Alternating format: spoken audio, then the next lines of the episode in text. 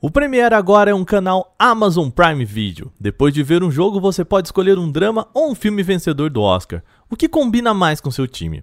Assine Premiere no Amazon Prime Video. É futebol e muito mais. Fala pessoal do Canaltech, tudo bem com vocês? Quarta-feira na área e o Canaltech News de hoje fala da Realme trazendo mais celulares ao mercado brasileiro. Tem também a suposta data de lançamento do iPhone 13, correção de bugs no Windows 10 e outras notícias. Eu sou o Adriano Ponte e vem comigo para as notícias do dia.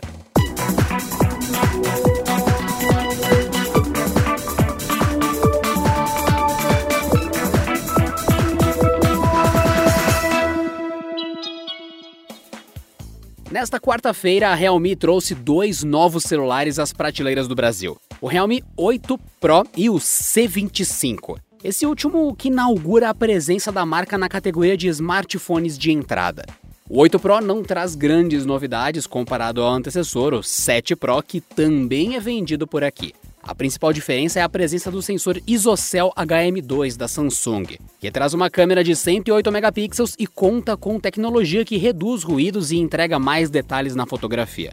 Por sinal, é o mesmo sensor a bordo do Redmi Note 9 Pro 5G da Xiaomi. O Realme 8 Pro tem também outros sensores na traseira: um grande angular de 8 megapixels, um macro de 2 megapixels e um monocromático de 2 megapixels. A fabricante diz que este é o primeiro aparelho do mundo a oferecer o recurso de Video Stereo Time Lapse, ideal para a astrofotografia, ou seja, para quem quer filmar um dos astros no céu noturno. As especificações completas do aparelho você encontra em canaltech.com.br. Mas calma que ainda tem o Realme C25, que é aquele basicão. Ele tem câmera tripla com sensor principal de 48 megapixels, bateria de 6.000 mAh, processador MediaTek Helio G70, tela HD de 6.5 polegadas e leitor de digitais na traseira. Agora vamos ao que mais interessa, o preço. O Realme 8 Pro chega custando R$ 2.099 na pré-venda, passando para R$ 2.599 depois do dia 28, enquanto o C25 custa R$ 1.199 até o dia 1 de julho, passando para R$ 1.599 depois disso. Esse é o Canaltech em podcast. A Apple normalmente anuncia seus novos iPhones no mês de setembro, mas quando será que o iPhone 13 vai ser lançado em 2021?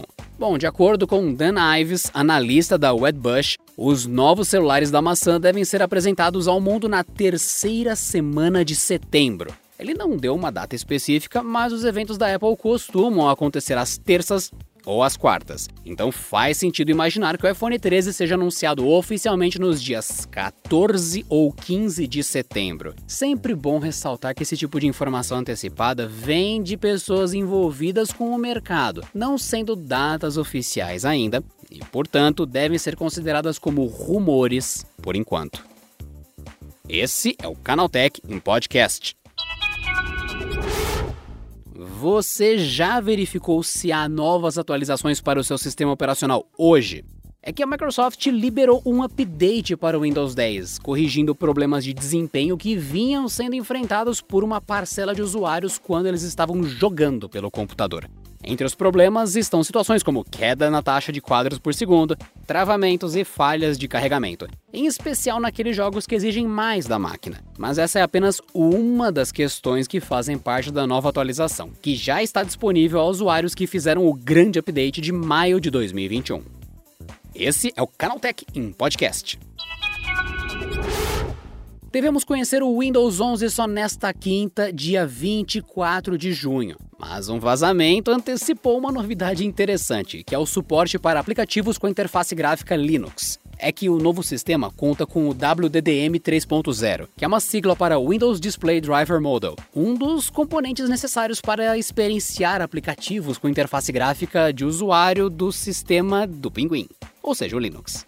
A novidade já havia sido implementada na versão de testes do Windows 11, então o vazamento não é exatamente uma surpresa, apesar de soar como uma confirmação de que agora o recurso finalmente chega de fato. Esse é o Canaltech em Podcast. Você gosta de automobilismo?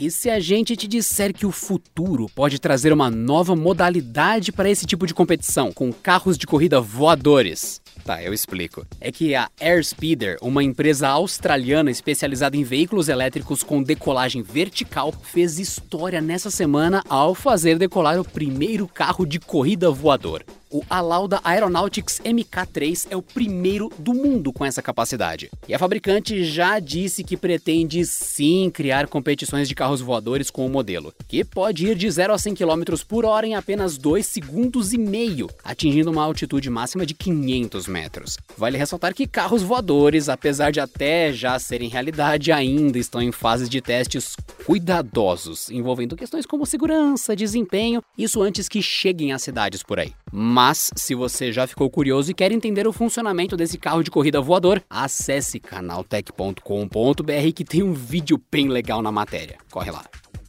Esse é o Canaltech em Podcast. E antes de fechar por hoje, lembre-se que você que está ouvindo pode enviar comentários, sugestões e críticas sobre este podcast para podcast@canaltech.com.br. É Canaltech com CH e o final é .com.br, hein? Manda aí seu recado falando o que você quiser sobre o nosso podcast. Este episódio foi roteirizado por Patrícia Gnipper, apresentado por Adriano Ponte e editado por Gustavo Roque. O programa também contou com reportagens de Felipe Junqueira, Gustavo de Liminácio, Felipe De Martini, Igor Almenara e Felipe Ribeiro. A revisão de áudio é de Mariana Capetinga. Agora a gente fica por aqui, então boa noite e a gente volta amanhã com mais notícias. Até lá!